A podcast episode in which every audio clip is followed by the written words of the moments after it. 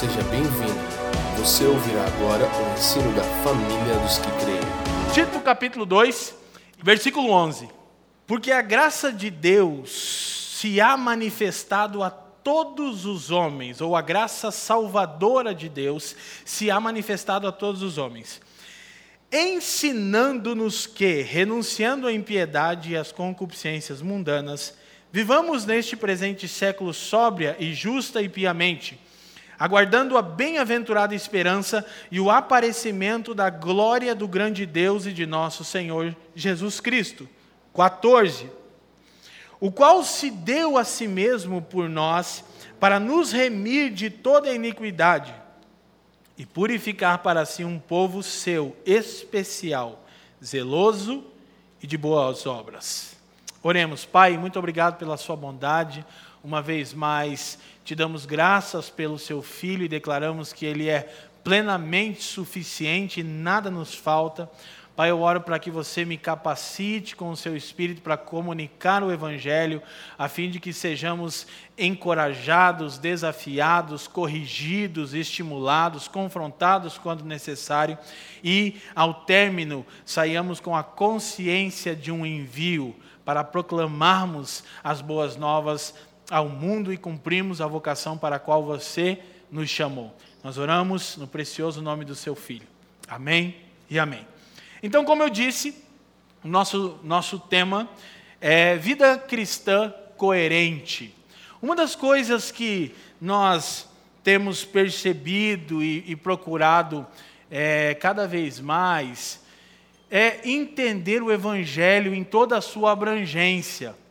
É, inclusive, esse sentimento que me estimulou a escrever, é por isso, é, esse material que eu produzi chama o Evangelho Completo é uma tentativa de expor toda a abrangência do Evangelho. Então, nós percebemos que, é, em muitos casos, falta-nos coerência, falta-nos simetria, é uma palavra mais adequada para isso. Simetria, você sabe o que é? É quando todas as partes de um objeto têm a mesma medida. Falta-nos simetria. E grande parte disso, ou talvez isso, como um todo, é pela falta de compreensão do Evangelho em sua abrangência, é pela falta de compreendermos que o Evangelho é, pode ser visto como uma cosmovisão, ou seja, uma visão de mundo, uma maneira de encarar todo o universo ao nosso redor.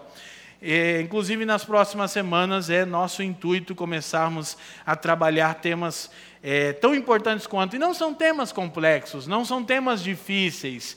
Eu confesso para vocês que eu fico percebendo as pessoas comentando as mensagens no canal e elas falando que é difícil. Eu falo, mas meu Jesus do céu, né? Fosse falar mesmo que a gente queria, então ninguém entendia nada. Parecia que parecia aqueles desenhos do, do, do Snoopy, assim, que os adultos, lembra? Então, lembra do desenho do Snoopy? Você nunca entendeu, passava os adultos, só as pernas, assim. Então, gente, na verdade, entendam uma coisa: o que nós precisamos é amor pela palavra de Deus e humildade. Isso é, isso são os ingredientes necessários para a gente compreender o Evangelho. Deus está mais interessado em nos iluminar com a Sua palavra do que nós queremos aprender a Sua palavra, não tenha dúvida disso. Então, nós precisamos compreender. Esse texto é, que Paulo escreve a Tito, ele tem aqui é, verdades muito poderosas e eu vou procurar fazer uma exposição desse texto aqui nos próximos minutos. Então, é, há pelo menos quatro objetivos, nós vamos projetar aqui, da manifestação da graça, de acordo com o texto que nós lemos, apenas, há pelo menos quatro objetivos da manifestação desta graça. Primeiro objetivo é revelar a vontade de Deus e os atributos do seu caráter. Essa é a primeira razão pela qual a graça de Deus se manifestou. Deus deseja revelar a sua vontade e os atributos do seu caráter. Segunda razão pela qual a graça se manifestou é salvar as criaturas de Deus, outrora escravizadas pelo pecado resultante da queda. Terceira razão é educar para a vida. E uma vez que estejamos em Cristo, a terceira razão é uma das mais importantes, ela se torna uma das pautas mais urgentes: educar para a vida. A graça nos educa para a vida. A graça não nos educa para a religião, a graça nos educa para a vida. Ok? E nós vamos abordar isso. E a quarta razão, poderíamos encontrar mais, eu assim superficialmente encontro essas quatro, é produzir esperança. Então, revelar a vontade de Deus e os atributos do seu caráter, salvar as criaturas de Deus, educar para a vida e produzir esperança. Pelo menos temos esses quatro objetivos é, claros para nós, a razão pela qual a graça de Deus se manifesta. Então, a primeira coisa que, que eu quero observar com vocês nessa manifestação da graça, a fim de revelar a pessoa de Deus, a fim de revelar os atributos de Deus. Para tal, vamos fazer uso de uma citação aqui como é de costume. Vocês estavam com saudades? Eu, eu, eu gosto disso. Eu acho que fica fácil de aprender, entendeu? É, as doutrinas da graça não são manifestações tardias de Deus no intuito de salvar os homens de suas calamidades. Antes, são atributos inalteráveis de seu caráter que, em conformidade com a sua vontade, manifestam-se no espaço-tempo. A glória do seu nome e sua graça para conosco são as justificativas bíblicas para toda a ação divina na história. Não encontrou? Então, pode deixar que eu vou explicando aqui. Primeira coisa que nós precisamos entender é que a graça de Deus não é uma manifestação tardia. Não é algo que Deus confere aos homens porque ele foi pego de surpresa com a queda. Não, a graça, o próprio Paulo diz isso, ela foi nos dada desde os tempos eternos. Então, não é uma manifestação tardia de Deus no intuito de salvar os homens de suas calamidades, embora a graça seja salvífica. Mas antes, a graça revela os atributos inalteráveis do caráter de Deus. Então, a manifestação da graça que foi nos dada desde os tempos eternos tem o objetivo de revelar os atributos inalteráveis do caráter de Deus. É, eu sempre gosto de observar é, as, as cinco afirmações, ou que Paulo chama de bênçãos espirituais. Já vimos isso aqui em várias ocasiões, em Efésios capítulo 1, do versículo 3 ao versículo 14. Paulo vai listar o que ele chama de bênçãos espirituais. Ele começa com um hino de louvor, e então ele vai listar uh, esse, esse pacote todo da manifestação da graça de Deus. Vocês lembram disso? São eleição, adoção, redenção, revelação e o dom do Espírito Santo. Eleição, adoção, é, eleição, adoção, redenção, revelação e o dom do Espírito de, é, de Deus. Olha, acharam, viu? Dá sempre certo. É o primeiro. É, as doutrinas da graça não são manifestações tardias no intuito de salvar os homens de suas calamidades, são nos dadas desde os tempos eternos. Antes, são atributos inalteráveis do caráter de Deus, que, em conformidade com a sua vontade, manifestam-se no espaço-tempo.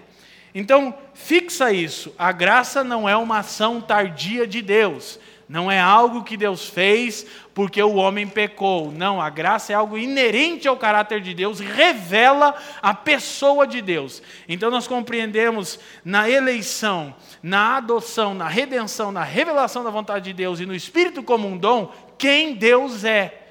Não são coisas abstratas, coisas distintas da pessoa de Deus. Por exemplo, tanto falamos, e queridos, eu vou, vou, vou contar para vocês, essa imersão de escrita e de olhar para as doutrinas da graça mais profundo é uma coisa maravilhosa. O coração fica quebrantado. Eu disse para a Fran que se ninguém gostasse do livro, eu gostaria. E de fato, eu, Fafo Leandro também, meus amigos podem testemunhar que algumas quartas-feiras nós choramos aqui, olhando para o Evangelho, não para o meu livro, para o Evangelho. Eu, na verdade, sou só transmissor dessa mensagem. Mas eu lembro de uma manhã lá em casa que eu estava escrevendo e eu fui tomada de tanto quebrantamento, pensando na eleição de Deus, Que eu acho que eu chorei por uns 40 minutos na sacada, né, amor? E eu pensei, que coisa gloriosa e que dificuldade que as pessoas têm de entender isso. E aí, escrevendo, me veio à mente que sempre que Paulo fala das doutrinas da graça, ele faz isso com um espírito de louvor. E por que isso causa contenda entre os santos?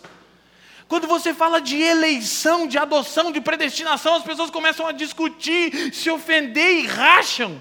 Mas quando a minha Bíblia, eu não sei a Bíblia que os evangélicos do Brasil andam lendo, mas quando as minhas versões, são 19 versões das Escrituras, todas elas, Paulo começa e termina com louvor. Quando ele fala de adoção, quando ele fala de eleição, quando ele fala do Espírito como um dom, é sempre em louvor. E a gente sempre causa contenda, e pior, e pior, acusamos Deus de injustiça. Lá vai eu falar da eleição que não tinha nada a ver com o negócio.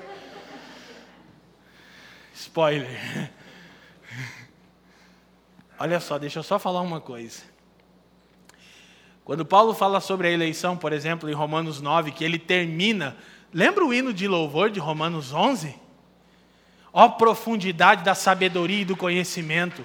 O cara fica aleluiado, mano. Pentecostal que não faz barulho, igual o outro dia lá pentecostalíssimo, ele explode em louvor, né? Romanos 11, é maravilhoso. E é oriundo da eleição. É que quando Paulo vem desdobrando a eleição no capítulo 9, 10, 11 de Romanos, ele fica estupefado em louvor. Ele acaba, ele diz: Meu Deus, que coisa gloriosa esse negócio. E quando ele fala aquela, aquele texto delicado de Romanos 9, 13 a 15, de que ele fala de Jacó e de Esaú, ele diz: os gêmeos nem haviam ainda nascido, para que o propósito da eleição permanecesse firme, Deus disse: Amei Jacó e aborrecia Esaú. Sabe qual é a próxima coisa que Paulo fala? Porventura a injustiça da parte de Deus? Porque sempre que nós tocamos nas doutrinas da graça, da graça, nós pensamos que Deus é injusto. E eu falo, o que, que a gente não viu que os apóstolos viam? Porque eles terminavam em louvor e a gente termina em contenda. Além de brigar entre os santos, chamamos Deus de injusto. O desvio está grande, né? é coma, né? Você viu. Então, o que nós precisamos perceber? Aí Paulo diz: não há injustiça da parte de Deus. Por quê? Escute. Tudo que é não tudo que, tudo que não é justiça, escute isso, é não justiça. Ok? Tudo que não é justiça é não justiça. Ok? Então, Deus exerceu misericórdia para com Jacó, o elegendo, e justiça para com Esaú. Não tem injustiça. Por isso que Paulo diz: há, pois, injustiça da parte de Deus? Ele diz: de modo nenhum. A gente não consegue entender que ou Deus exerce, Deus exerce misericórdia sobre um homem, ou justiça. Nunca injustiça. É que o homem pecou, e se Deus não elegesse um povo, ninguém seria salvo, mas em sua misericórdia, ele elege um povo para si. Isso não é injustiça, isso é misericórdia. Para com os outros, justiça. Quem está me entendendo? Mas a gente vai, a gente chega lá. Isso é evangelho. Então, a citação aqui.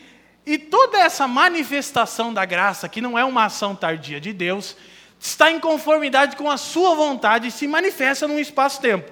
De trás para frente, a glória do seu nome e sua graça para conosco são as justificativas bíblicas para toda ação divina na história. Escute, por que Deus faz isso? Porque Ele deseja que o seu nome seja glorificado e Ele é misericordioso para conosco. É isso que a Bíblia diz. Quando Paulo fala a respeito das doutrinas da graça ou das bênçãos espirituais em Efésios 1, três vezes ele usa a expressão para louvor da sua glória. Efésios 1:6, Efésios 1:12, Efésios 1:14. Ele diz: Deus nos elegeu para quê? Para o louvor da sua glória. Deus nos adotou para quê? Para o louvor da sua glória. Deus nos redimiu para quê? Para o louvor da sua glória. Então ele sempre faz com espírito de louvor e isso é glória ao seu nome. Isso é glória ao seu nome. Então, por qual razão Deus faz o que faz? Para a glória do seu nome e para manifestar para com seu povo sua graça. Amém? Então, precisamos fixar isso no nosso coração de maneira profunda. E qual é, então, a vontade de Deus? Dentro dessa dinâmica, tem uma palavra do pastor Fabiano, do Fafa, sobre a vontade de Deus, muito importante, que é uns cabidezinhos lá, que a Jaque fez o banner para ele, eu acho. É os cabides, né? Os banners, fiquei com aquela imagem na cabeça, que roupa uso, tipo assim. Que é muito importante. Quem lembra dessa palavra do Fafa? Ela elucida muita coisa para a gente não ficar mistificando a vontade de Deus. Então, numa maneira é, abrangente, a vontade de Deus, nessa intervenção na história, é edificar uma família para si. Então Deus tinha vontade, teve o desejo de ter uma família que compartilhasse da sua natureza. É por isso que quando Paulo escreve aos Filipenses, ele diz que Cristo, sendo igual a Deus, não usurpou o ser, ser como Deus, mas esvaziou-se a si mesmo e assumiu a forma de homem. Então ele se submeteu à vontade de Deus. Qual é a vontade de Deus? É que houvessem seres humanos criados à sua imagem. Então Cristo se submete à vontade do Pai. Isso é a vontade de Deus. Deus queria olhar para a terra e ver a sua criação refletindo a sua imagem. Então, como o processo não segue com Adão, Cristo encarna. Ele submete-se à vontade do Pai e dá início à edificação dessa família que o Pai deseja. E tudo isso porque ele deseja que o seu nome seja glorificado e deseja, de acordo, Paulo diz assim, segundo o beneplácito da sua vontade, ou o bom prazer. Outra coisa importante a entendermos é que quando Deus salva e exerce misericórdia sobre alguém, mas sobre outro alguém juízo, não existe o um mau prazer da vontade de Deus. Deus não envia ninguém para o inferno. As pessoas pensam que Deus não enviou Esaú para o inferno. Esaú foi para o inferno porque era desobediente. O que Deus não fez com Esaú foi não exercer misericórdia. E por que Paulo responde? Aí Paulo lembra do Moisés lá. E diz: O que, que, que Deus disse para Moisés? Moisés, eu vou ter misericórdia de quem eu quiser ter misericórdia. Eu sou Deus. Uma das coisas, das tantas coisas que o meu pastor Paulo Borges Júnior fala, e falou. Mas uma das coisas que mais mexeu comigo até hoje, uma frasezinha dele pequena que se a gente entender, ele disse assim: ter expectativa num Deus que é absoluto em vontade significa a frustração certa. Eu me lembro como se fosse hoje, quando ele falou minha vez, BAM! Eu falei, nossa, isso é tão óbvio. Como que eu vou colocar expectativa em um ser que é absoluto em vontade? Ou seja, ele vai fazer o que ele quiser, não o que você quer. Quem está me entendendo? Então ele é absoluto em vontade. Eu preciso conhecer a vontade de Deus e me ajustar a essa vontade. E ter, daí eu vou descobrir uma coisa: essa vontade absoluta desse Deus que parece um Deus caprichoso, na verdade é a coisa mais incrível que um ser humano poderia experimentar. Só que até que eu entenda e me renda isso, a gente sofre um pouquinho, né? Que Deus é absoluto em vontade, mas Ele sabe o que é melhor para nós. O problema é que a gente insiste na batalha com Ele, ok? Então, é, esse seria, essa seria é, essa exposição primeiro. Como a gente tem trabalhado muito aqui as dinâmicas do Evangelho, foram. Eu sempre falava, agora que eu contei essa semana, eu não sabia, né? Não sei nem quem que eu parabenizo, mas o canal da família tem tudo ali bonitinho, ali fica os nomes e fica os vídeos, né? É, as séries, assim, eu não sabia que era assim. Eu não, eu não tenho uma conta no YouTube, eu, eu, sou, eu sou eu e o Gregório. Eu uso o MacBook, mas não sei fazer uma conta no YouTube, é verdade. Eu não sou inscrito no canal da família, mas o Fafa vai me ajudar agora, se Deus quiser. Mas eu vi que ficou assim, eu não sabia, daí tem bem ordenado. Então você pode ir lá, são 24 mensagens romanas, que eu sempre ficava falando 26, 27, daí eu contei lá, falei, ah, dá para contar aqui certinho. Ah, benção. Não sei se vocês sabiam, ninguém me contou essa boa notícia. Então, 24 mensagens. Como a gente fez isso, eu não vou entrar tão pormenorizadamente no segundo ponto, que era salvar as suas criaturas. Então, basicamente, eu vou dizer o seguinte: salvação não é ir para o céu, salvação é ser ressuscitado para uma nova vida. Amém? Isso é salvação. Salvação não é ir para o céu, é ser ressuscitado para uma nova vida. Isso é salvação dentro do drama das Escrituras. Salvação não é alienação, salvação não é fuga. Salvação é ser ressuscitado para um novo modo de vida. Ok? Então, vamos, poderíamos olhar muitos textos bíblicos, eu quero que você faça uso de todo o material que está no canal também. Mas basicamente é o seguinte: outra coisa que a gente sempre diz, eu vou resumir. E aí nós vamos perceber como vamos desenvolvendo a nossa salvação. Vocês sabem que é um tema. Desenvolver a salvação é uma frase que vocês escutam com frequência na nossa comunidade de fé. Então, o processo de desenvolver a nossa salvação, ele pode ser visto é, por intermédio de alguns memoriais, de alguns atos. Primeiro a cruz, obviamente, depois o batismo e por fim a ceia. Ok? Então, na cruz, nós somos livres da ira de Deus.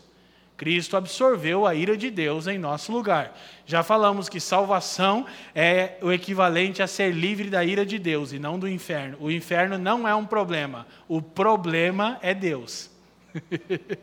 Amém? O diabo não é um problema, o problema do ímpio é Deus, não é o diabo. O diabo é um efeito colateral efeito colateral que o seu sistema fez. Mas é. Piazadinha difícil, fazia tempo, amor. Meu Deus, como Jesus me arrebençoou com o rap. Você não faz ideia eu escrevendo. I have a dream. Glória a Deus, vamos voltar. Irmão do céu, eu vou recomendar. Eu estou lendo a autobiografia de Martin Luther King Jr. Todo crente tinha que ler esse livro. Eu vou dar de presente meus amigos. Aí, agora me comprometi. Meu Deus do céu, é muito bom. Então, na cruz, somos livres da ira de Deus. Ok? No batismo, somos livres da natureza humana, da natureza adâmica. Humana não dá, né? Daí o cara vai para o céu mesmo. Na cruz, livres da ira de Deus. No batismo, livres da natureza hum, é, adâmica. E na ceia, livre de mim mesmo. Qual que é o ápice da salvação? É romper com o individualismo. Irmão, nós vamos esquentar um negócio aqui agora, não agora, mas aqui nos próximos meses que a gente vai começar a falar. Hoje a gente vai dar uma olhadinha rapidinho, mas assim, é, nós queremos atacar com o Evangelho frontalmente o espírito dessa época agora. Agora nós vai bater, irmão, como diz o outro. Não na igreja, no espírito dessa época. A subjetividade tem relativizado os absolutos de Deus a gente vai bater. Esse negócio de meu Jesus, não tem teu Jesus, não. Tem um Jesus, Filho de Deus, ele é bíblico. Ele diz: se você crê em mim, como diz as Escrituras, não como você sente, não como você acha, não como você gostaria que fosse. Não tem o teu Jesus. Amém? Para mais informações, compre o livro. Então, porque sabe o que é o seguinte? Nós, como pastores de uma comunidade de fé, a gente não pode ignorar é, e isso não tem a ver com a subjetividade sua na sua relação com Deus, não é disso que eu estou falando. É você trazer tua subjetividade como um absoluto. Que é o espírito dessa época, querido. É o relativismo. É relativo. Então nós precisamos perceber isso. Então, o ápice da nossa salvação aqui nessa era, olha para mim que eu vou dizer, absurdo. Não é perfeição e não pecar mais é não viver mais para si. Ou você achou algum cara nas Escrituras que não seja Cristo que atingiu o estágio de não pecar? E pasme, eu estou vendo gente pregando o Evangelho da Graça. A baboseira ficou tão grande. E muita gente começa tão bem no raciocínio. Dias atrás eu ouvi um pastor respeitado, que merece meu respeito, que, que era de uma pegada bem legalista, e pouca gente sabe, agora ele está na vibe da graça, que bom! Só que daí os caras chegam no ponto de que você não peca mais. Ô, oh, varão, me dá vontade de ligar para o cara, é sério? Porque das duas, uma, ou você está tão afundado em imundícia e pecado na sua altivez, ou você é louco.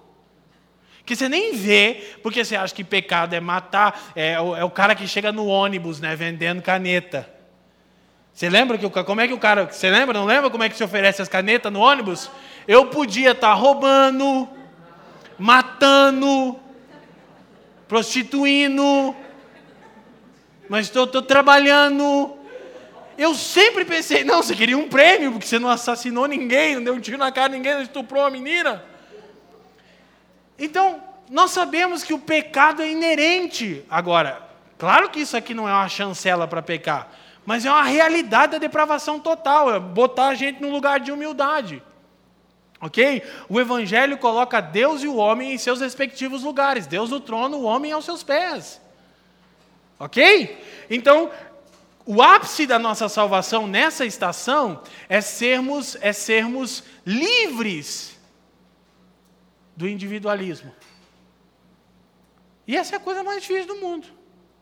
É por isso que o Lutero estava lá no monastério, tipo, ah, tipo, ah, tipo, ah, achando que estava ficando santo. Daí, quando ele casou, ele disse: Não, agora eu estou me santificando. Porque, sabe, e cara, a gente já falou isso, eu vou te lembrar de novo. Os métodos de Deus para matar o Adão em você e em mim, primeiro é que você nasce numa família que você já não escolhe. Não é verdade? Eu não escolhi nascer essa casa. Claro é que o processo de Deus acabar com Adão em você, né? Então aí, aí teu pai, tua mãe, teus irmãos mais velhos, que são uma chatice, né? Nossa, todo mundo. Só enche o saco, pega suas roupas, aquela coisa. Aí você escapa da sua família ainda meio individualista. Daí você acha o varão ou a varoa, né? Ah, agora eu vou satisfazer todas as minhas vontades. Aí tem aquele momento Chani Rao, Chani Rao, tan, tan, tan, tan, tan, Chani Rao. Daí começa round one. Fight! Né? Pá, pá, pá, pá, dificuldade. E alinhamento. E se resume no quê? Em você morrer para você mesmo. Não é isso? No fim das contas, não é isso? E a coisa mais doida é que depois que você vai amadurecendo, vai passando os anos do casamento, aí você vai percebendo assim: na verdade, não importa se eu tiver razão, se eu realmente quero ser um cristão digno daquele que me vocacionou, eu tenho que perder. Se eu entro num negócio e alguém e alguém me prejudica, por exemplo, a escritura diz para mim fazer o quê? Vai na justiça, soca no pau. Isso? O que, que diz a Bíblia? Sofre o dano. Não, mas eu tenho direito.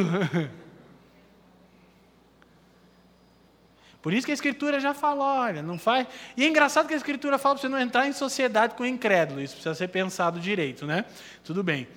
Mas a Escritura está falando entre irmãos. Está dizendo, se o irmão te der o perdido, deixa quieto. E tem irmão para dar perdido, né? Irmão? Não sei se são assim. São mais primos, eu diria, né? Eu chamaria de primos. Parentes distantes. Então, avançando. Terceiro ponto da manifestação da graça é educar para a vida. Projeta para nós. Próxima citação, por favor.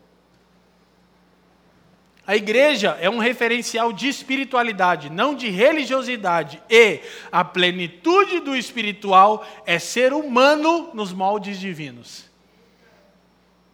Então, gente, esse é um dos pontos mais importantes para mim. E que a gente vai falar, falar porque vai falar para sempre, porque o evangelho fica falando a mesma coisa sempre, né? Mas assim, ele é muito urgente para nós. E o quarto ponto também, nesse momento de pandemia, nesse momento de aflição, nós temos irmãos aqui em momentos de aflições, no final nós queremos orar por isso especificamente.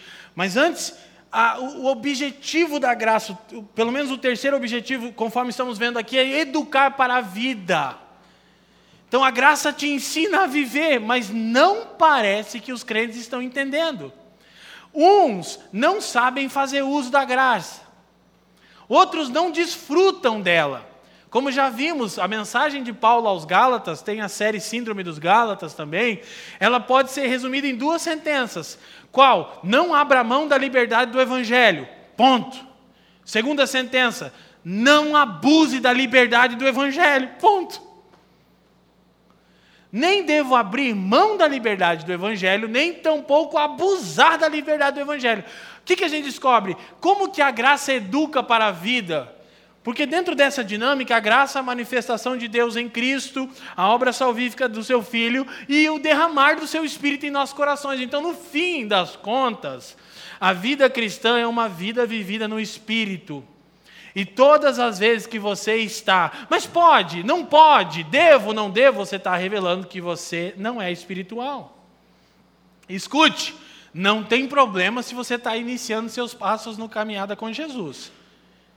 Para isso existem os irmãos mais velhos na família de Deus. O problema é que as pessoas elas viciam nisso. Elas viciam nisso. E os líderes viciam também. Por quê? Porque mantemos o controle. É um absurdo, as pessoas pensam que é um absurdo. Durante a pandemia, não muitos momentos, mas em alguns, nós encontramos irmãos e pastores, colegas de ministério da cidade. E sem querer eu soltava. Estamos sete meses fechados. Como assim? Até dias atrás a Fran falou para mim: Você falou, pastor até balançou, caiu para trás. Eu falei: Por quê? Porque ofende. Eu não falei para ofender. Ofende eu dizer que nós estamos com a estrutura sete meses fechado. A pessoa já pensa, mas como é que paga? Mas como é que faz? E os crentes não desviam? Desviar, o problema é deles. Eu estou pregando Cristo no púlpito. Meus amigos que dividem o púlpito comigo estão pregando Cristo. Se desviar, querido, dá teus pulos, negão. Porque é muito mais fácil controlar, dizer o que as pessoas podem e não podem fazer na pandemia. essa série pode, essa série não pode. Agora, só que aí não quer dizer que é essa coisa soltinha. Não, a gente instrui. Você não faz? Problema teu. Eu estou curtindo Jesus, entendeu? Eu não sei de você, mas para mim andar com Jesus é demais. O que, que você fez na pandemia? Não fala, varão. Só pensa, quantos livros você leu?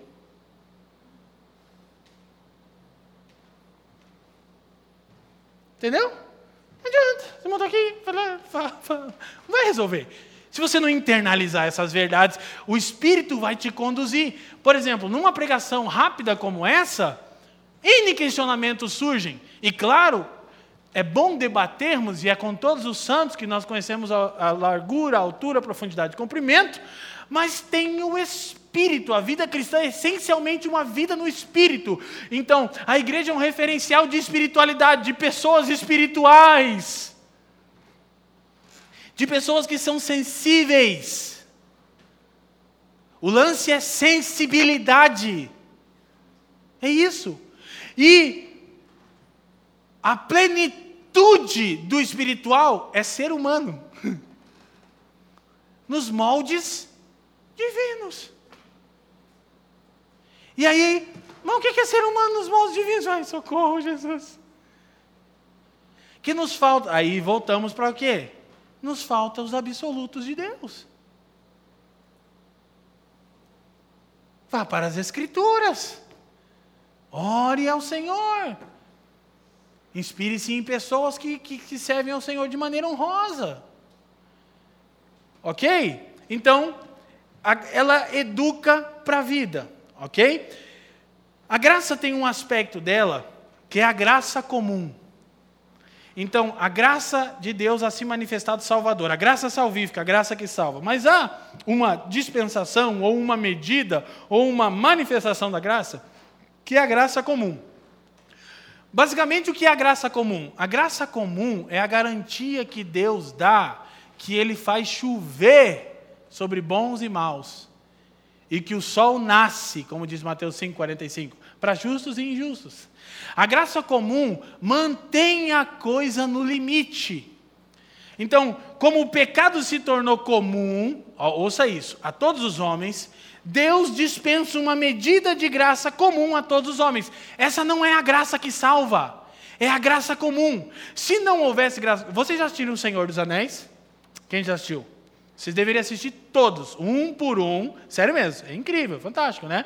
O Tolkien, cara top.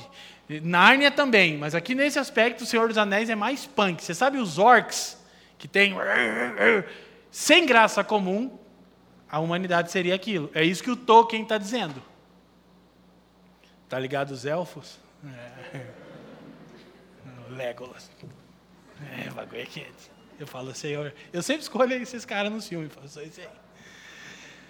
Então, graça comum é porque, é porque o pecado se tornou comum, então Deus entende uma medida de graça comum. O que, que isso garante? Escute, isso garante que exista beleza, que exista gentileza, que exista é, bondade, até mesmo por parte dos incrédulos. Embora isso não seja salvífico. Então, a graça comum é uma graça de Deus, porque o pecado é comum a todos os seres humanos. Sem graça comum, todos seríamos como orcs, não haveria beleza em nada, não haveria educação em nada. Já trabalhamos isso aqui também um pouquinho é, dentro das dinâmicas da Síndrome dos Gálatas. Tem um salmo o Salmo 73, eu não vou ler agora, do versículo 3 ao 17, você lembra? O salmista, ele fica chocado com a prosperidade dos ímpios. Ele diz: os caras não ficam enfermos. Tudo que eles fazem dá certo. Ele diz: só pensar nisso foi desgastante para mim. O salmista está ele tá estupefado com uma coisa, com a graça comum, com a medida de graça, que não é salvífica, é sobre os ímpios. Esse Deus está enriquecendo os caras eu estou aqui quebrado. Quem nunca, né? Então, escute, então nós precisamos entender que essa graça comum, ela tem objetivos específicos. Nós já vamos observar. Próxima citação nossa para a gente avançar. Olha só, a menos que entendamos a diferença entre graça comum e graça salvífica, os incrédulos serão levados à presunção e os crentes à dúvida. Por quê? Os ímpios podem pensar que a graça comum de Deus é a graça salvífica, que a graça salvífica sejam a mesma coisa, pois presumem que o sucesso em muitos empreendimentos representa a aprovação divina. Desta forma, não estariam sobre a ira de Deus. Então, quando os ímpios não compreendem o que é graça comum, eles tornam na mente deles isso como se fosse graça salvífica. Deus está me abençoando eu sempre digo que Deus engordou Israel para o abate. Né? Os caras estavam lá. Deus responde murmuração, gente? Sim ou não? Sim ou não? Sim. Tudo que Deus deu a Israel no deserto foi em resposta à murmuração e não obediência. Deus está me abençoando, é o piruzão do Natal. Chega lá, ó, 24 de dezembro. Ah, lá vem o donão, hein? Piruzão inchado. Isso é graça comum, não é graça salvífica, não garante aprovação divina. É que tem uma coisa: Deus ama a criação. Por quê? Porque Ele fez. E Ele disse que era bom. E Ele é gracioso. Embora essa medida de graça não salve, ela mantém um certo nível de equilíbrio nas coisas. Então, precisamos compreender: quando nós não entendemos isso, os crentes agora, eles são levados à dúvida. Porque eles ficam pensando, mas como, cara, eu que sou crente, que fui salvo, não consigo prosperar? Aí você tem que primeiro responder umas perguntinhas básicas. Você trabalha direito, você é excelente, você levanta cedo ou não? E Deus, irmão, que. Mas Deus não me abençoa meio-dia. É complicado mesmo. Glória a Deus, aleluia. Então a gente precisa compreender isso. O que, que nós percebemos? Próxima citação, vamos avançar. A criação está sujeita à vaidade, entretanto, aguarda sua plena restauração e, por meio da graça comum, ainda testemunha parcialmente a beleza e os atributos do Criador. Então, a graça comum tanto garante chuva e sol sobre ímpios, quanto garante beleza na criação. Embora a escritura de Romanos capítulo 8, versículo 19 ao 23 diga que a criação está sujeita à vaidade, ela está aguardando ser liberta, ela está no cativeiro da corrupção, ou seja, ela está se corrompendo, ainda a beleza de Deus, porque o mesmo Paulo diz no capítulo 1 de Romanos, do versículo 18 em diante, que os atributos de Deus são vistos na sua criação. Amém? Quem nunca ficou é, contemplando o pôr do sol, o nascer do sol, o mar e foi levado à adoração ao Senhor? Mas a criação está sujeita, mas há uma medida de graça comum sobre a criação. O que, que isso nos ensina na prática? Que a beleza em muitas coisas das culturas que nós achamos que são antíteses ao Evangelho, são contrárias ao Evangelho.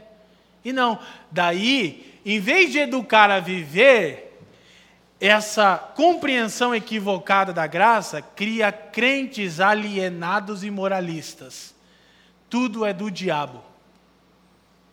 Essa música é do diabo, essa coisa, esse filme é do diabo, essa coisa é do Satanás. É... Daí o mundo olha para a igreja e fala, cara, ser cristão é isso? É ser um bando de alienado chucro que só produz coisa ruim? Olha, agora podia cultivar e guardar. Não. É aquela velha coisa da música do mundo, a música de Marte, a música de Saturno, música de Plutão. É uma viagem, irmão. Só que aí tem os crentes saidinha, né? Ah, então tudo é de Deus. Você tem o Espírito e você sabe. Você sabe até onde ir. Se você não sabe até onde ir, você não tem o Espírito. Já falamos, Romanos 14, as questões de consciência, quem lembra? Foi uma das palavras mais difíceis que eu já preguei aqui na família, irmão. Até hoje eu me lembro da tensão que foi aquilo.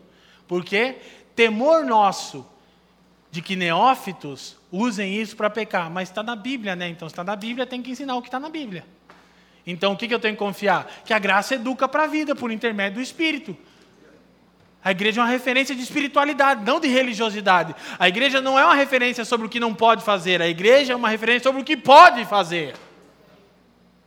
E tantas coisas nós podemos, graças a Deus, amém? Com equilíbrio, com temor, com santidade, tantas coisas boas. A graça educa para a vida. Agora, volta a dizer, a gente está sempre, é política, é sempre polarização. A gente está polarizado entre entender a graça comum e a graça barata. A graça comum não é uma graça barata. Entender a graça comum não é uma chancela para pecar e perder o temor de Deus. Não é para você desfrutar da boa criação de Deus. Amém? É muito assim, é muito importante a gente entender isso, muito mesmo, muito, muito mesmo, muito. Então, a graça comum harmoniza nossa relação com a criação, com a cultura e com o próximo. Diga isso comigo, por favor. A graça comum harmoniza a minha relação com a criação, com a cultura e com o meu próximo. Imagina como a gente ia ser mais querido com os incrédulos se a gente entender que eles podem produzir coisas boas e que glorificam a Deus. Sim ou não? Seríamos mais leves, né? Gente mais querida, resumidamente falando. Então, nós precisamos entender esse ponto chave de que a graça educa-nos para a vida. Que é um cristão saudável, respaldado pelas Escrituras. A gente já falou há vários pontos, mas todas as vezes que somos tentados a falar, a gente fica cuidadoso, porque a tendência de uma geração que não anda no espírito é pegar uma coisa como norma. Pode tatuagem? Ai! Chega até a doer. Pode beber? A luta, irmão, isso. A mesma questão, é uma dinâmica. Por que, que a gente tem essa liberdade de permitir que as pessoas contribuam financeiramente de, em qualquer momento da reunião, sem que haja um momento específico para isso, que se fale de dinheiro? Porque é uma vida no espírito, querido. Se você tem um coração generoso, se você sente-se parte de uma família de fé, você faz. Se você não fizer, problema é teu. Entendeu? A obra que Deus manda fazer, Ele paga, varão. Aqui estamos tranquilos. Tenho a honra de falar. Sabe por que nós ficamos sete meses fechados? Porque nós queremos dar um bom testemunho para Curitiba. E sim, eu fiquei chateado e ficamos, né? Os pastores, quando teve uns pastores que foram lá marchar e cobrar o governador para liberar a reunião. Não, não. Está tranquilo, está de boa. Chegou uma hora que ficou chato esse coronavírus. Daí a gente falou: ah, vamos voltar, então uma chatice. E por fim, para concluir, eu tenho algumas citações um pouquinho extensas, mas elas não são extensas para falar, mas eu preciso. E por fim, pelo menos o quarto objetivo, e esse muito pontual, é que a graça se manifestou para produzir esperança. Então Paulo conclui dizendo: aguardando a bendita esperança. Gente, que momento importante para nós entendermos que a nossa esperança não se restringe apenas a essa vida. É ou não é um momento singular? E aí nós começamos a compreender o quanto o Evangelho nos tem. A verdade não é uma coisa que nós temos, a verdade é uma coisa que nos tem, ou ao menos deveria. Então, em momentos como esse, gente, parou tudo. Parou tudo. Olha só, daí as pessoas tentando advogar a causa de Deus, é muito doido, cara. Os advogados de Deus, não, Deus não está envolvido com isso, Baral. Daí eu leio na minha Bíblia o Senhor dizendo em Isaías: Eu faço mal, eu trago as trevas. Eu digo, mãe. Jesus querido. E aí, e nem é por isso, nem é por isso, só vou te falar o seguinte: escuta, nosso raciocínio foi esse. Que tipo de Deus que se diz soberano seria um Deus que não tem nada a ver com uma pandemia que atingiu bilhões de pessoas? Só deixa eu te falar uma coisa: se Deus não tem nada a ver com isso, me digam quem é Deus, porque Ele não é. Porque se uma pandemia para o planeta Terra e Deus não está envolvido, então Ele não é tudo que diz que é. Não é meio óbvio? Agora você não sabe pensar em tese e antítese, nem sempre tem que pesar assim, vamos chegar lá em outra hora. O fato de Deus ser o soberano sobre a pandemia não significa que é o bom prazer de Deus a pandemia. Significa uma única coisa: o homem pecou. Agora a galera tentando advogar Deus. Eu achei, é, Deus, e os caras com 25 anos chegaram agora. É, e Deus não, Deus não traz o mal. E, e, uh, uh, uh. Que viagem, mano. Deus não precisa de advogado. O Evangelho não precisa de defesa. Defesa do Evangelho. Não precisa defender o Evangelho. Prega o Evangelho. E o fato de saber que Deus é soberano sobre a pandemia, inclusive, não quer dizer que Deus tem prazer. Ele diz, Ezequiel, eu não tenho prazer na morte do ímpio, mas assim, assim, o ímpio morre em seu pecado. Sim ou não? Então, o ponto principal, ou, ou um quarto ponto, mas aqui do nosso, da nossa conclusão, produzir esperança. Então a graça se manifestou e nós com isso temos uma bendita esperança. E, e, e é nesse tempo você, todos nós com sonhos, com projetos, e isso é lícito, mas de repente para tudo. Irmãos, eu, eu e a Fran, a gente entendeu assim, o que, que a gente podia tirar desse momento todo. Esse é o ponto principal. Parou tudo. Sua renda, pum, 90% no chão. Deus, você que me chamou, cara. Não tem essa coisa assim, entendeu? Ah, você está falando porque para você, fala assim, não, não, não, estreitou, varão, o bagulho ficou estreito. Está na bênção. Filho em casa, eu falei para a Fran, a Fran ganhou mais uma profissão, né? professora, as mães aí, parabéns a vocês. Ontem foi olhar as notas do menino Benjamin, 10, 10, 10, 10, 10, não é 9, 10, 10, 10, 10, 10. Falei, ei amor, chuta a vocação aí também, hein? Homeschooling. Então, ela está homeschooling no Benjamin Teatro. Ela está quase jogando ele pela janela. Eu digo, não, mas não joga ele pela janela. Não é fácil, Marão. Filho do Leandro Vieira. Não, mãe, é assim. Não é. Mãe, é. Eu só passo, né? Estou escrevendo, sou escritor. Não posso. Ouvindo ele falar para ela, eu falo, meu Deus do céu, ninguém me ensinou assim. Coitado é que Deus não achou que o processo de desenvolvimento da salvação da Fran estava bom comigo. É, entendeu? Ele, ele, multiplicou porção dobrada. Uma vez ela orou numa conferência de unção. Doble fio. Essa é das antigas. Mas então, agora eu vou concluir nos próximos minutos, mas eu quero que você entenda o seguinte. Preste atenção. Talvez a gente volta nesse ponto na semana que vem. Preste atenção no seguinte: a gente precisa de esperança e o mundo não tem esperança. O pensamento que está padronizando o comportamento das pessoas chama niilismo. Quem sabe o que é isso? Levanta a mão. Bem alto. Aí, viu? Tem gente que sabe, cinco pessoas. Coloca ali para nós, eu vou dizer. Fica tranquilo, ah, filosofia. Não, não, não. É, filosofia é vida.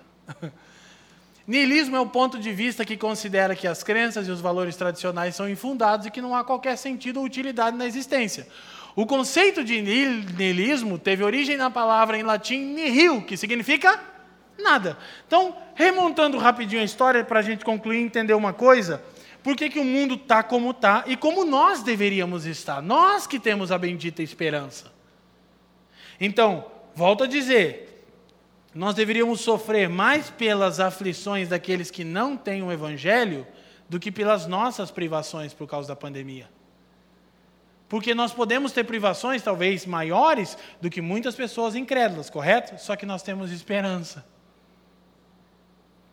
E aí é onde Paulo conclui: se esperamos nessa vida, se esperamos em Cristo somente nessa vida. 1 Coríntios 15, 19.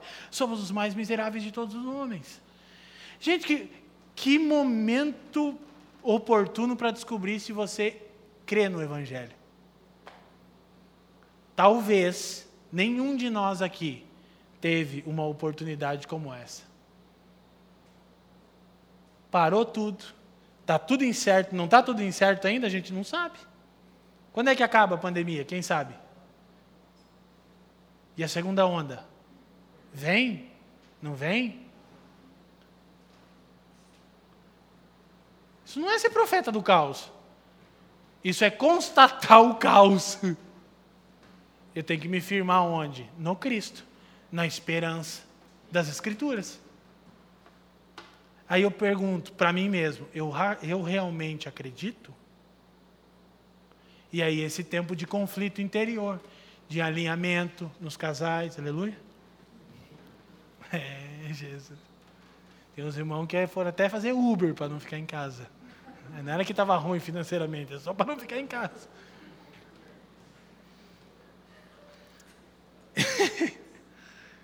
Eu sou tão chato que a Fran estava fazendo umas agendas para mim um dia. Eu cheguei em casa e falei: que, é isso, amor? Tá falando gay agora? Ela escondeu. Não, estava te oferecendo aí para pregar nas agendas. Amazonas. Ah, no Chaguinha. Visitar o Chaguinha. Chaga Boy, vai pegar um barco lá, não tem sinal de celular.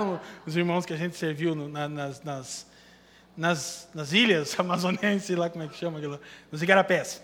Então, Basicamente o pensamento. Sabe que é uma coisa? Deixa eu só explicar uma coisa. Uma coisa que me deixa um pouquinho desconfortável é o seguinte: a gente começar a falar de algumas coisas e as pessoas começar, ih, vai começar a querer falar difícil. Falar difícil não é o que as pessoas falam todo dia sobre isso aqui, é o que se fala nas faculdades. E os caras estão lendo Nietzsche, Sartre, Beauvoir. Não tem como a gente não falar mais disso. Não tem, é isso. Aí você vai entender, ah, esse cara está pensando assim. E talvez você vai levar um susto, vai dizer, nossa, eu nem sabia que eu sou seguidor de Jean Paul Sartre, só que era Jesus Cristo. E você vai olhar para a tua vida e vai dizer, isso aqui deu ruim. Então, o ponto principal é o seguinte: niilismo é basicamente o resultado da arrogância do iluminismo, que a gente começou a falar aqui na família. Eu, isso aqui era para ter na outra semana, depois que fechou, né? Basicamente, a história recente do mundo ela pode ser vista o seguinte: no século no século XIII começa a Renascença, o movimento que, que arrogava trazer o homem para o centro, do mundo. Daí 14, 15, duas coisas acontecem. A reforma protestante, que é um retorno para os absolutos de Deus, é muito importante a gente entender a nossa história. E começa é, o, o alvorecer do iluminismo. Basicamente, a idade da razão, a era das luzes. Agora o homem maturou, o homem ele nasceu de novo na Renascença e agora no iluminismo ele amadureceu e começou a descobrir leis da natureza. Então você vai ter René Descartes, vai ter o Isaac Newton.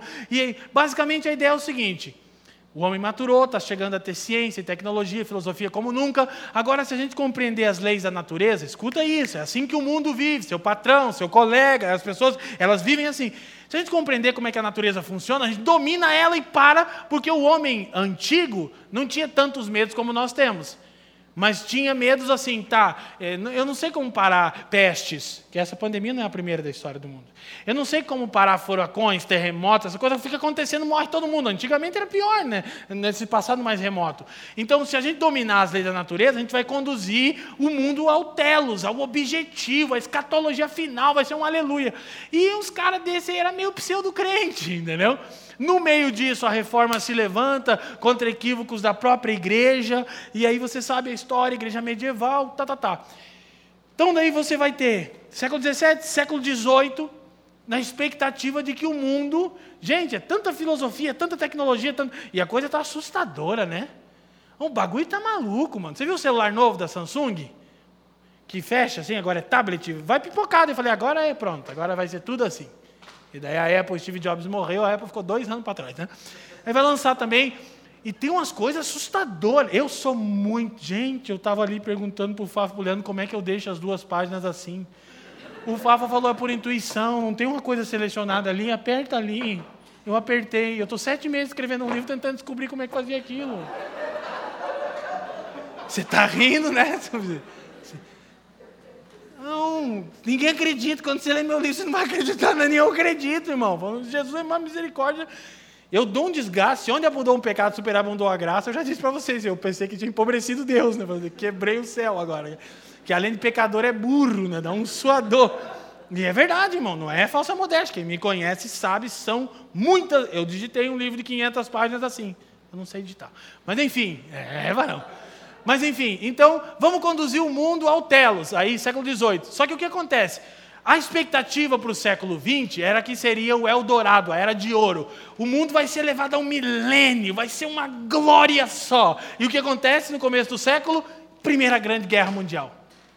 Mas a gente não tinha maturado, a gente não era, nós havíamos deixado de ser bárbaro, de se matar. Não, mas o pau quebra, mata todo mundo. Daí os iluministas, eles acreditavam tanto que o mundo está progredindo, que eles falaram assim, e isso tem a ver com o darwinismo, a evolução, a teoria do Darwin que está tudo evoluindo. Então eles pegaram o que Darwin falou e falaram, ah, mas então com o homem também tem que ser assim. O mais forte come o mais fraco. Não é assim que o Darwin falou que era? É, então, nada como uma boa guerra para descobrir quem que é melhor em sobreviver. Você acredita que era essa grande justificativa dos pensadores iluministas para a Primeira Guerra Mundial? Daí a coisa foi, ficou uma tensão, estourou a Segunda Guerra Mundial. Daí a pergunta foi: mas a gente não ia viver o céu na terra? Virou um inferno. Por que, que virou um inferno? Que a gente rejeitou Deus e colocou o homem no centro. Daí o que acontece depois da Segunda Guerra Mundial? Nihilismo. Que na verdade é um pouquinho antes, o Nietzsche já estava trabalhando uns anos antes disso. E aí o Nietzsche falou o quê? Deus morreu. E o Nietzsche falou uma coisa interessante. Ele disse: não é só que Deus morreu, é vocês é que mataram ele. Doideira, hein? Sabe por quê? Porque o Nietzsche falou assim, ó, ele na verdade, tá, o niilismo é uma crítica ao iluminismo, não era primeiramente uma crítica ao cristianismo. O cristianismo entra no pacote. Vocês não iam conduzir o mundo ao telos? Guerras, é, é, é, assassinatos e, e toda essa coisa terrível? Então, esse Deus que vocês falaram, vocês é que mataram ele, não existe. Daí o Nietzsche escreve o livro lá, que ficou famoso, né? O Assim Falou. É, eu sempre esqueço o Lagosta lá, Zara não sei o quê. Zaratruza? Como é que é, Everton? Zara... É isso aí. É coisa que, que o cara desceu do monte e falou, gente, vou contar uma coisa para vocês, Deus morreu. E daí o mundo agora vai viver sem Deus. Daí o que, que tem depois da Segunda Guerra Mundial? Os movimentos hips. Por quê? Porque agora a gente acreditou. Primeiro a gente acreditava em Deus. Aí a igreja medieval fez tudo o que fez. Depois a gente começou a acreditar no homem. Daí os iluministas, o fruto disso, deu tudo que deu. Então o que aconteceu? Não tem que acreditar em nada, é tudo mentira, não tem sentido nenhum na existência. Então, se não tem sentido na existência, como é que eu convivo com essa crise interna constante, angustiante por sentido? Como eu não consigo, porque isso está na criação do homem, como eu não consigo responder isso, vou me drogar. Porque daí eu dou um salto para o irracionalismo. Porque não é a religião e não é a razão, então é a irrazão, irracionalismo. Como é que eu vou conseguir? Vamos fumar, beber, cheirar, até ficar loucão. E daí fica um lugar, é legal. E você está rindo. Década de 60. Nossos pais. E daí, quando você achava que nada é tão ruim que não pode piorar, chegou a gente.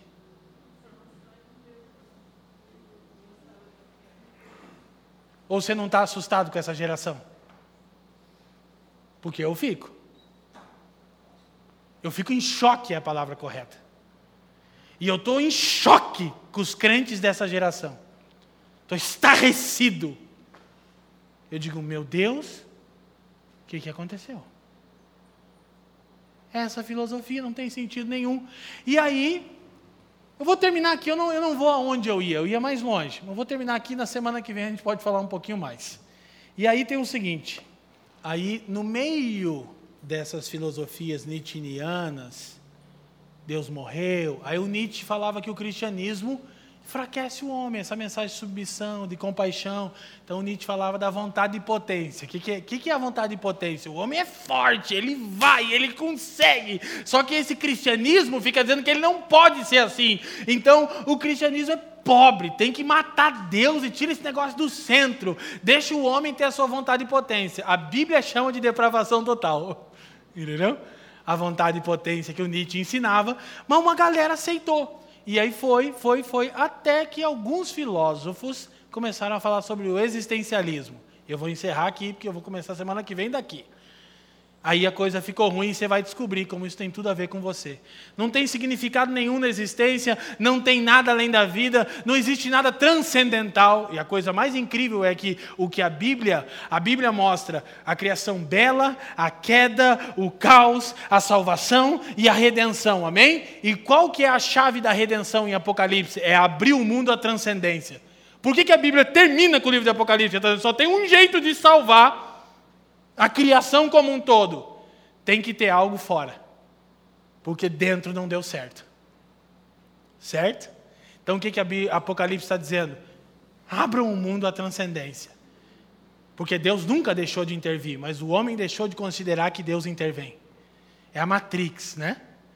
Então qual é o ponto? Aí o existencialismo é basicamente só a cereja do bolo do niilismo do Nietzsche.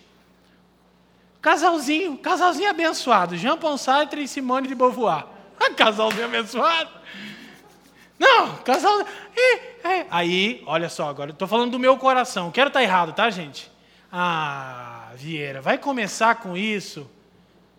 Não, então você vai ser burro para sempre, irmão. Para sempre. Eu abro caixa de pergunta e quase todas as perguntas do livro é: eu vou entender? Eu respondo: se eu maconheiro que era, drogado que era, órfão de pai que tem a sexta série no diploma consigo, eu acho que você vai entender. Se você não for frio, preguiçoso e negligente. Aleluia. Tá ruim. Porque é o que está. E aí o problema não é que. Eu não estou pensando que. Talvez eu não, outros aqui sim, ou, eu sim, se o senhor quiser. Eu não estou pensando que eu vou lá filosofar, Everton, com os caras das faculdades. Eu sou seu irmão, entendeu? Não, eu estou só percebendo isso dentro da igreja. O existencialismo. O que, que é o existencialismo? Não tem sentido em nada, então o Sartre disse: a existência precede a essência. Traduz: não tem nada antes, não tem um Deus, não tem nem natureza humana. Você passa a existir. E aí você vai curtindo o que você curte e descobre quem você é. Daí você olha para o seu corpo, você tem um órgão genital, mas você não quer ele, você diz que é outro. E ninguém pode dizer que não, porque a existência precede a essência. Aí a mulher do Nietzsche, o Satanás. Não, se acham que o Nietzsche, não, desculpa, o Sartre. A Simone de Beauvoir é a mãe do feminismo, vocês sabem disso, né? Moderno. Ela só disse assim: não, tem nada a ver esse negócio de biologia. A mulher não é quem ela é pela, pela, pela natureza dela. Deixa ela ser. Não ensina nada para a criança, deixa ela ver o que, que quer. Aí ela descobre o que, que ela é. Sabe como é que era o casamento do Sartre com a Simone de Beauvoir? Tipo um, uns casamentos de crente aí que rola. Meu dinheiro teu dinheiro. Ai, essa dói, né? Ui, agora faltou um pentecostal para dizer, ó. Fala, Deus. Qual que era o ponto? Eles diziam que era um compromisso não exclusivo. Traduz.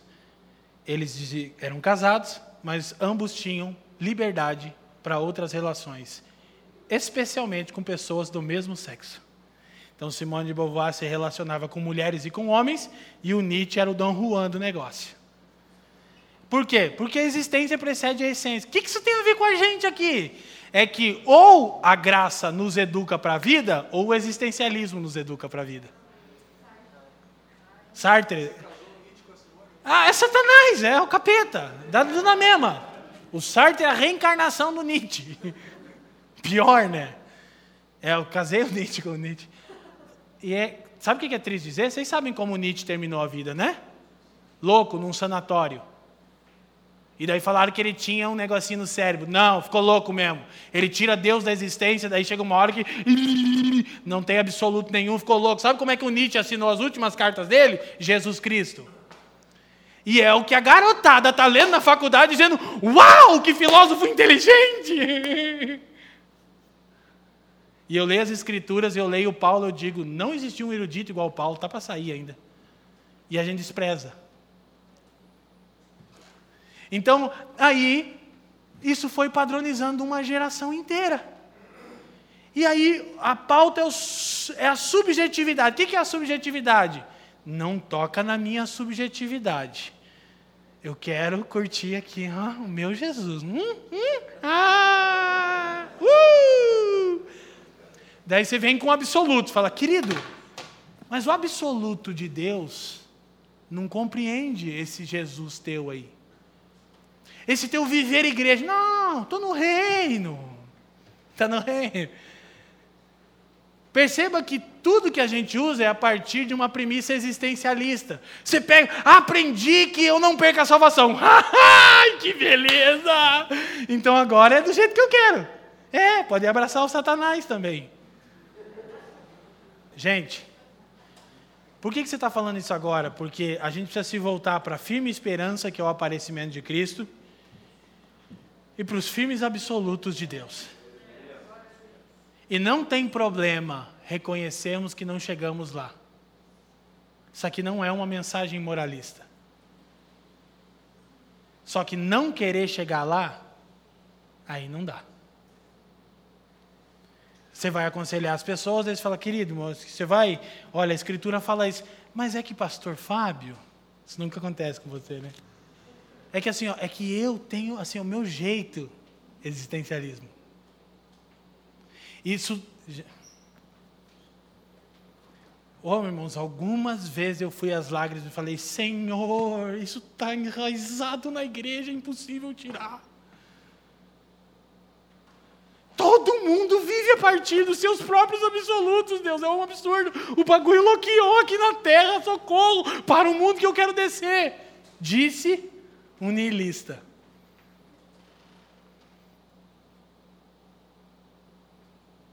Quem está me entendendo? Ouvi muito o Renato Russo escrevendo o livro.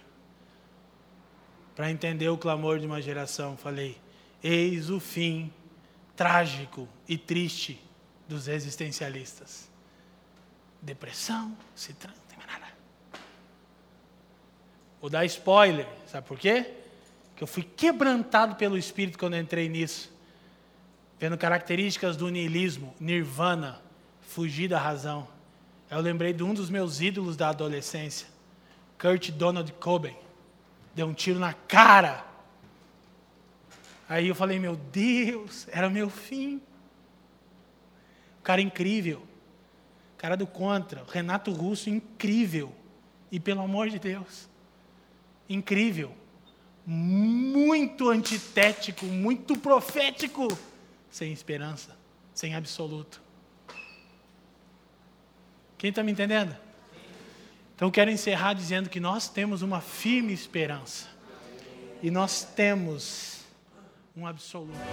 Obrigado por nos ouvir. Para mais informações, visite famíliadosquecreem.com.